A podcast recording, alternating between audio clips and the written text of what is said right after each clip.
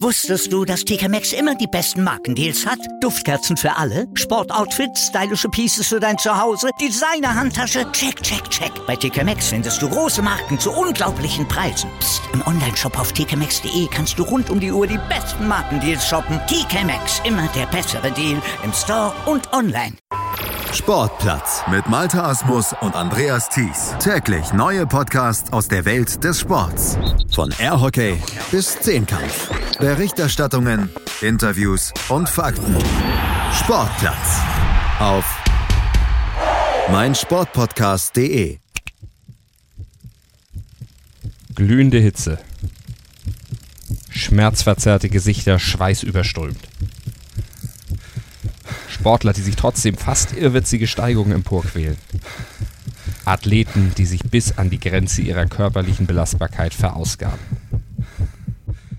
Um am Ende trotzdem strahlend die Ziellinie als umjubelte Sieger zu überqueren. Seit fast 150 Jahren fasziniert der Radsport mit solchen Bildern die Massen. Jahrzehntelang wurden Radsportler wie Helden verehrt, ihre Leistungen mythisch verklärt. Sie waren schon Ende des 19. Jahrhunderts richtige Superstars bezahlt von der Radsportindustrie. Perfekt inszeniert durch die Medien. Die Symbiose der Bereiche Sport, Medien, Industrie machte Radsport früh zu einer der beliebtesten Publikumssportarten weltweit. Aber diese Symbiose öffnete auch Betrug und Doping Tür und Tor. Denn der Radsport, speziell die Tour de France, war und ist vor allem eines, nämlich ein lukratives und florierendes Geschäft. Das Geschäft mit einem Mythos und das wurde und wird immer noch von allen Beteiligten maßlos bis zum bitteren Ende betrieben, mit allen positiven und auch negativen Folgen, wie eben von Kevin eben schon angesprochen, Doping und welchen Anteil die Medien an dieser Symbiose haben und daran, dass Doping eben flächendeckend Einzug gehalten hat im Radsport. Das untersuchen wir in diesem Sportplatz extra auf meinsportpodcast.de. Mein Name ist Malte Asmus und bei mir am Mikrofon ist Kevin Scheuren. 100% Sport. Jederzeit auf Abruf auf meinsportpodcast.de. Die Begeisterung für den Radsport ist alt, sehr alt. Das Publikumsinteresse an Radrennen war bereits Mitte des 19. Jahrhunderts riesengroß und es lag vor allem an den Radsportlern selbst. Die waren nämlich sowas wie die ersten richtigen Sporthelden, wurden natürlich auch extrem bewundert, denn sie waren halsbrecherisch unterwegs. Die ersten Radrennen, die wurden damals noch auf Hochrädern ausgetragen und das war mitunter sogar richtig gefährlich. Die Vorderräder dieser Hochräder, die hatten meist einen Durchmesser von bis zu 150 Zentimetern und die Radfahrer mussten sich schon gut ausbalancieren und dabei auch noch maximale Geschwindigkeiten aus ihren Hochrädern rauskitzeln und dabei riskierten sie auf diesen wackeligen Gebilden scheinbar ihr Leben, aber zumindest ihre Gesundheit und natürlich vor allem auch die körperliche Unversehrtheit und das bewunderten die Zuschauer. Das ließ sie mit offenen Mündern vor lauter Staunen die Rennen am Straßenrand verfolgen und das war natürlich auch ein ganz wichtiger Grund für die große große Radsportbegeisterung damals schon. Jahre später setzte sich dann das heute gängige Niederrad durch. Jetzt waren die artistischen Balancekünste der Fahrer zwar nicht mehr gefragt, doch auch das tat der Begeisterung keinen Abbruch. Ganz im Gegenteil. Ja, jetzt waren es nämlich die immer höheren Geschwindigkeiten, die die Radsportler aus ihren Rädern rauskitzeln konnten, aber noch mehr ihre enorme Ausdauerfähigkeit. Die Rennfahrer, die mussten nämlich immer längere Strecken zurücklegen und das damals noch auf weitgehend unbefestigten Straßen und vor allem mit schweren Holzfelgen und ohne Gangschaltung, egal wie flach oder steil das Gelände war. Und das begeisterte die Zuschauer. Die meisten von ihnen hatten ja selber ein Fahrrad. Ne? Das Rad wurde als Fortbewegungsmittel der Massen immer beliebter. Aber nur wenige konnten ihre eigenen Räder so gekonnt bewegen, wie es die besten Radsportler der Welt hinbekamen. Deshalb wurden sie ja, man muss es sagen, teilweise vergöttert. Radsportler waren also so etwas wie die allerersten Sportsuperstars. Die wurden natürlich gehypt von den Sportmedien und bezahlt von der Radsportindustrie. Daran hat sich bis heute nichts geändert. Also die Radsportler damals waren quasi die ersten Sportprofis. Radindustrie und Medien, die hatten nämlich relativ schnell das enorme Potenzial der Sportart durchschaut und versuchten aus der Begeisterung der Massen natürlich Kapital zu schlagen und taten sich zusammen. 1869 organisierten das französische Radmagazin Le Velocipede Illustré und eine Fahrradfabrik gemeinsam das Langstreckenrennen von Paris nach Rouen. Das Rennen war die erste große Fernfahrt der Radsportgeschichte, aber noch so viel mehr. Denn hier im Radsport entstand vor knapp 150 Jahren das moderne Sportsponsoring. Das Ziel war klar, die Fahrradindustrie wollte ihre Absätze an Rädern ankurbeln, ja, und das versprachen sich die Medien, das erklärte der Soziologe Georges Vidarello in der 2003 veröffentlichten Dokumentation 100 Years of the Tour de France. Le journal qui propose l'organisation de cette course, va la financer. Pourquoi la finance-t-il die Zeitung, die das Rennen organisiert, finanziert es auch. Warum? Weil sie hofft, so Leser zu gewinnen, die immer nur einen kleinen Teil des Rennens sehen konnten, so wie wir heute auch, wenn wir am Streckenrand kurz die Rennfahrer vorbeifahren sehen. Und wie begeisterte die Zeitung ihre Leser? Sie beschrieb ihnen das Rennen, von dem sie nur einen ganz kurzen Moment selbst mitbekommen konnten.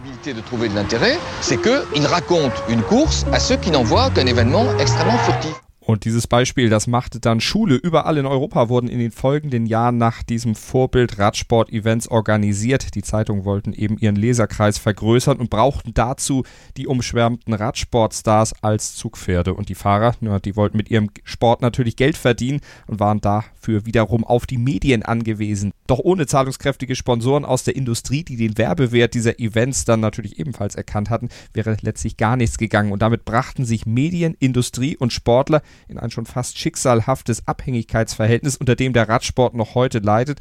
Und dieses Abhängigkeitsverhältnis, das verhinderte auch lange eine tiefgehende kritische Auseinandersetzung mit den negativen Aspekten der Sportart. Aber fangen wir der Reihe nach an. Zunächst einmal musste die Radsportbegeisterung zum Wohle aller Beteiligten nämlich aufgebaut und dann am Kochen gehalten werden der Mythos Radsport und, Radsportler weiter genährt werden. Dazu musste das Spektakel von Rennen zu Rennen aber auch immer weiter vergrößert werden. Die Strecken wurden länger, schwieriger, die Anforderungen an die Radsportler stiegen und stiegen. Das Rennen Paris-Brest-Paris über 1196 Kilometer wurde zum Beispiel nicht als Etappenrennen ausgetragen, nein, nein, sondern musste non-stop absolviert werden. Eine Qual für die Sportler, aber ihre Geschichten verkauften sich eben gut. Und davon profitierten letztlich irgendwie auch die Sportler, aber vor allem die Industrie und besonders die Medien. Anfang des 20. Jahrhunderts vor allem die französische Zeitschrift Lotto. Paris 1902. Die Radsportzeitung Lotto stand wirtschaftlich kurz vor dem Aus. Das Blatt war angetreten, um den Platzhirschen Le Velo zu verdrängen. Doch das Unterfangen schien zum Scheitern verurteilt. Denn im Vergleich zur Konkurrenz von Le Velo hinkte man deutlich hinterher. Die Auflage war deutlich kleiner, die Verkaufszahlen abnehmend. Die Existenz von Lotto als täglich erscheinendes Radsportblatt war bedroht. Die Redaktion zermarterte sich das Hirn. Was konnte man bloß tun, um endlich aus den roten Zahlen zu kommen, um die Massen zu begeistern? Die richtig zündende Idee war lange nicht dabei, bis eines Tages der Redakteur Gio Lefebvre mit einer neuen Idee ins Büro seines Chefredakteurs Henri de Grange stürmte. Lotto müsste ein Radrennen organisieren schlug Lefebvre vor, aber eben kein gewöhnliches, sondern größer und spektakulärer als alles, was es bisher gegeben hatte, sondern das größte Radrennen der Welt, ein Etappenrennen von Paris nach Paris, einmal im Uhrzeigersinn durch alle Regionen Frankreichs, eine richtige Tour de France.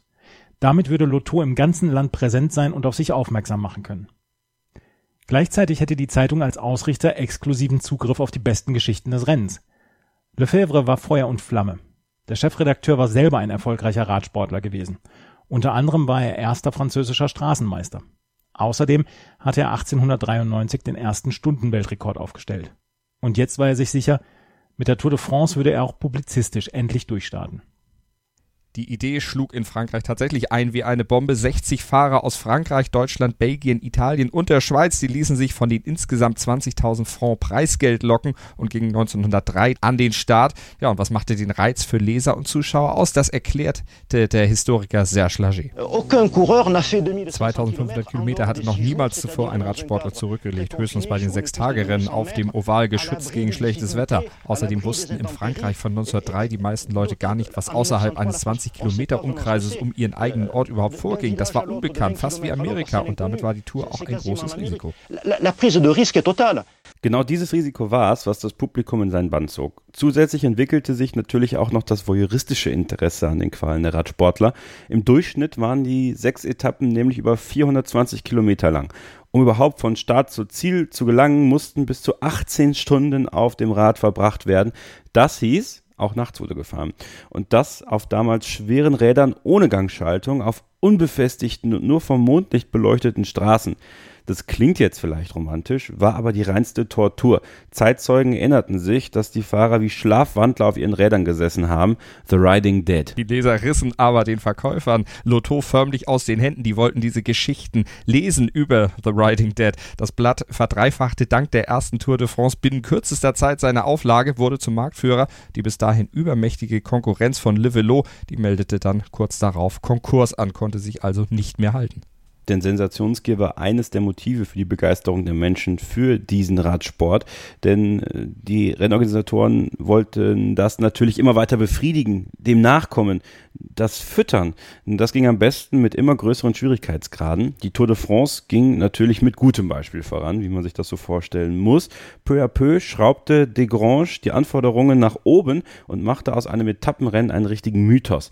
1906 jagte er die Fahrer über die Berge im Elsass. Vier Jahre später reichte auch das nicht mehr aus, erinnerte sich sehr Schlagé.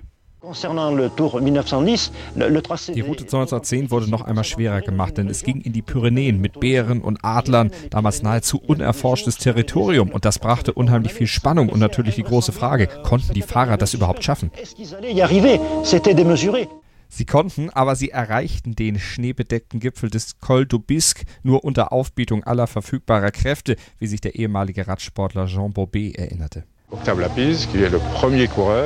Lapis kam als erster am Gipfel an und bekam dann vom Lotto-Reporter Victor Brayer die dämliche Frage gestellt: Lapis, wie fühlen Sie sich? Und er antwortete nur: Sagte Grange, ihr seid alle Mörder. Mörder. Das ist ein ganz schön schwerer Vorwurf. De Grange wird sich aber ob dieses Vorwurfs die Hände gerieben haben, als er davon hörte. Das Wort Mörder war für den Chefredakteur natürlich Gold wert, denn genau mit diesem Wort hatte ihm Lapis die Lotto-Schlagzeile des nächsten Tags geliefert und die machte die Ausgabe damit selbstverständlich zum Verkaufsrenner. Die Tour de France war wieder Gesprächsthema Nummer eins und de Grange, der zog die Schraube in den Jahren darauf immer, immer weiter an. Natürlich auf dem Rücken der Fahrer, denn während Macht und Einfluss von Medien und Sponsoren durch die Erfolge größer und größer wurden, wurden die Sportler immer mehr zu reinen Erfüllungsgehilfen ohne Mitspracherecht degradiert. Diese Maßlosigkeit ist notwendig, verteidigte der spätere Tour de France-Chef Jacques Godet die Vorgabe, die Tour immer höher, immer weiter, immer schwieriger werden zu lassen. Der war sowohl Nachfrager von Desgrange bei Lotto als auch der Tourchef. Der Mythos musste schließlich untermauert werden. Doch die Maßlosigkeit, mit der das betrieben wurde, hatte Konsequenzen.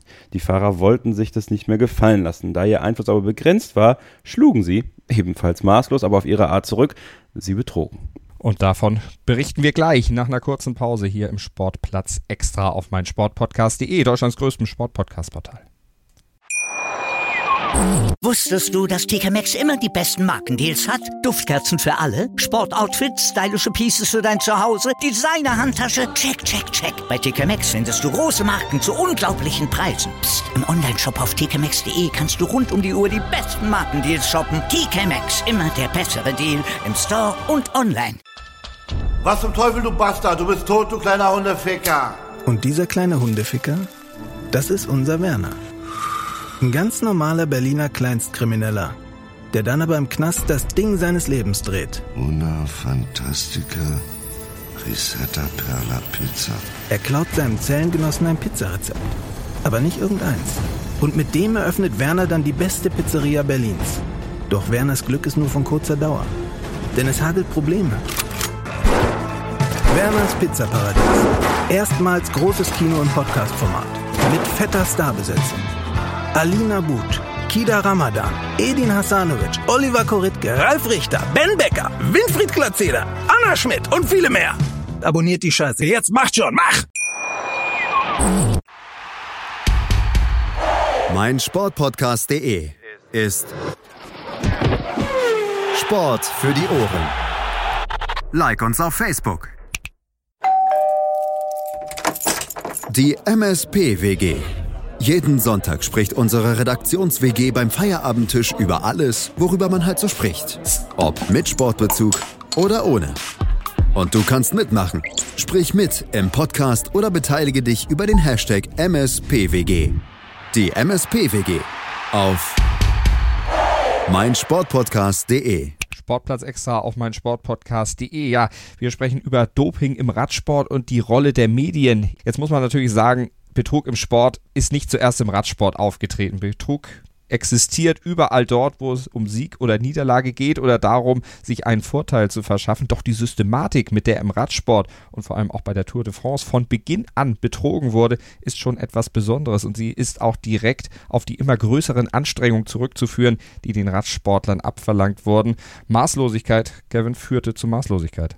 Die Fahrer nahmen Abkürzungen, stiegen mitsamt ihrem Rad in Züge, um sich gemütlich an den Zielort bringen zu lassen, oder aber sie dopten strichen ihn, Kokain, Heroin, Nitroglycerin, Adrenalin, Ephedrin.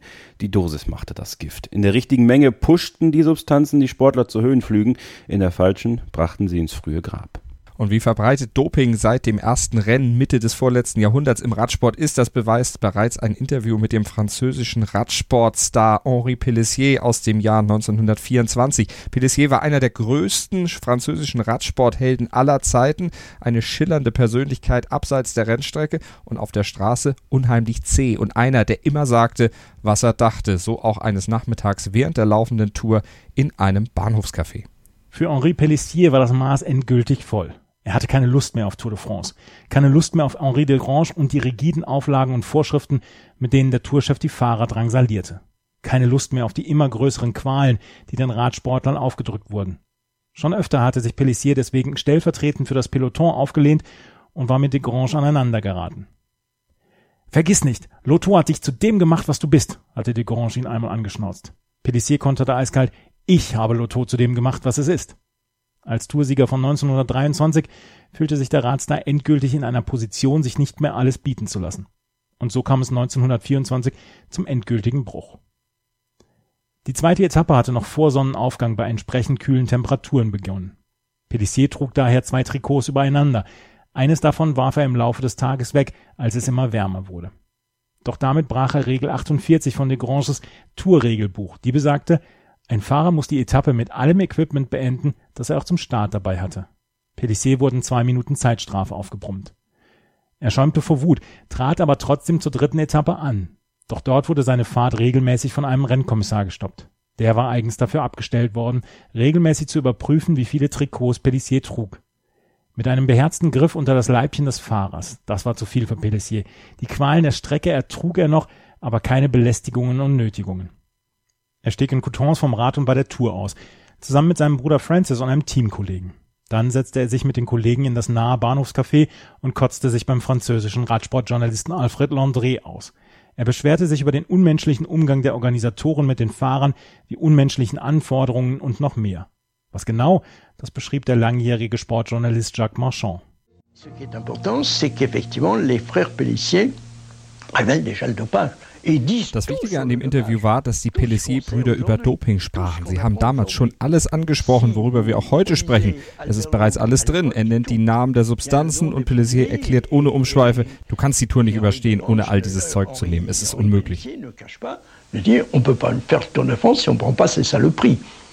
C'est pas possible de faire le Tour de France sans cela. Das war ein Hilferuf Pellissiers, der aber letztlich ungehört blieb. Wohl auch, weil die Verwendung leistungssteigernder Substanzen jahrzehntelang völlig legal war. Ende des 19. Jahrhunderts, und das muss man sich mal auf der Zunge zergehen lassen, veröffentlichten Radsportmagazine beispielsweise umfangreiche Tipplisten, in denen besonders leistungssteigernde Mittelchen empfohlen wurden. Auch die Radsportler selbst gingen ziemlich offen mit der Einnahme von Substanzen um. Die Einnahme leistungssteigernder Substanzen, die wurde dann erst in den 1960er Jahren verboten, auch unter dem Eindruck des Todes von Tom Simpson, der britische Weltklassefahrer, der starb 1967 beim Aufstieg zum Mont Ventoux, vollgepumpt mit Aufputschmitteln, wie die Obduktion später ergab. Und derartige Praktiken waren ziemlich verbreitet, das erklärte der Journalist Philippe Brunel. Oui, bien sûr, il se dopait, mais pas plus que les autres. Natürlich dopte er, aber auch nicht mehr als die anderen. Doping war so eine Art sozialer Klebstoff. Du nahmst die Dinge, um vorne mit dabei zu sein. Die, die nichts nahmen, wurden von den anderen abgehängt. Auch die Einführung von Dopingkontrollen änderte daran nichts. Die Kontrollen zwangen die Doper lediglich kreativer zu werden, um unter Aufbietung aller nur erdenklicher Möglichkeiten die Kontrolleure auszutricksen und dopen zu können. Fahrer, die trotzdem erwischt wurden, redeten sich heraus oder wiesen auf die besondere Situation im Radsport hin. Die deutsche Radsportlegende Rudi Altig hatte 1969 zum Beispiel erklärt, wir sind Profis, keine Sportler. Jan Ulrich hatte 2013 laut Focus gesagt, Betrug fängt für mich dann an, wenn ich mir einen Vorteil verschaffe. Dem war nicht so. Ich wollte für Chancengleichheit sorgen. Also Unrechtbewusstsein, Fehlanzeige, man musste doch irgendwas tun, um mit der ebenfalls gedopten Konkurrenz konkurrieren zu können.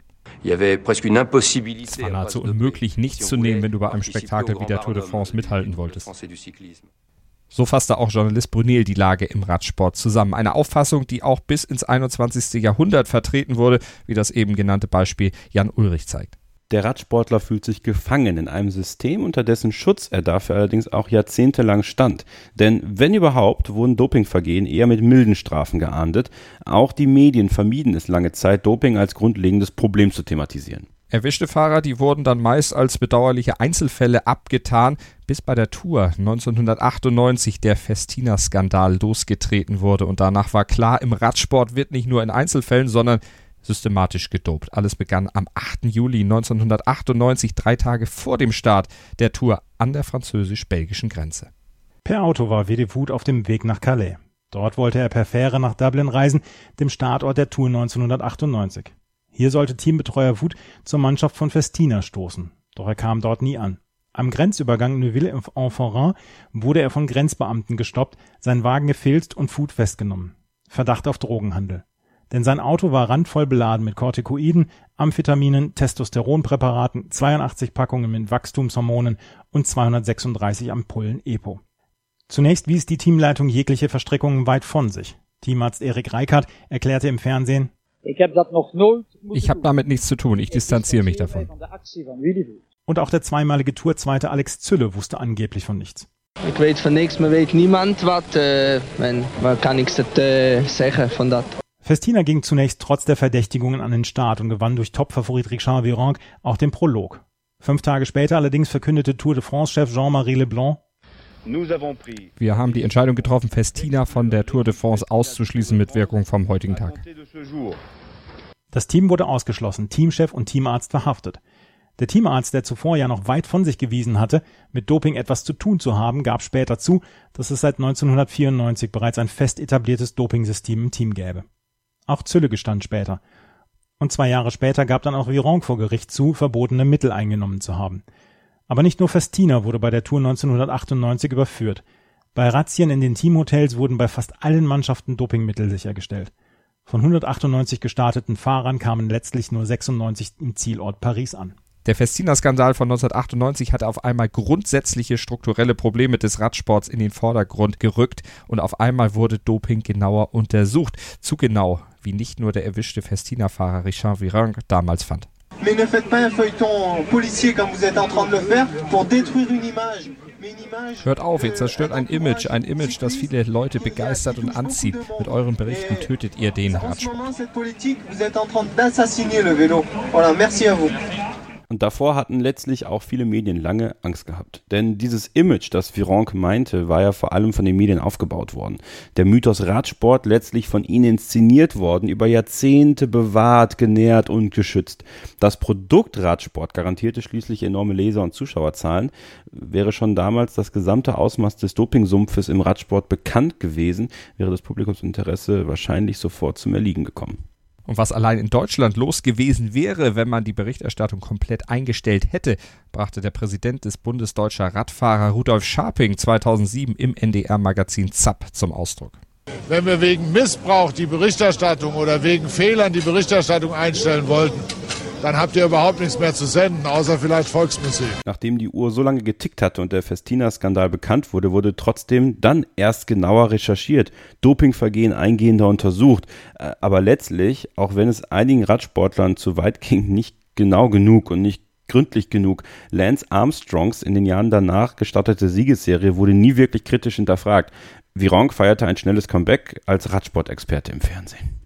Offenbar warten die meisten und vor allem auch die deutschen Medien angesichts der immer mehr zutage tretenden Horrorszenarien weiter lieber den schönen Schein vor dem Problem Doping an sich. Verschlossen sie zwar nicht die Augen, doch Dopingvergehen wurden als Probleme anderer Länder hingestellt. In Frankreich, Spanien, Italien oder den Niederlanden, ja, da wurde gedopt.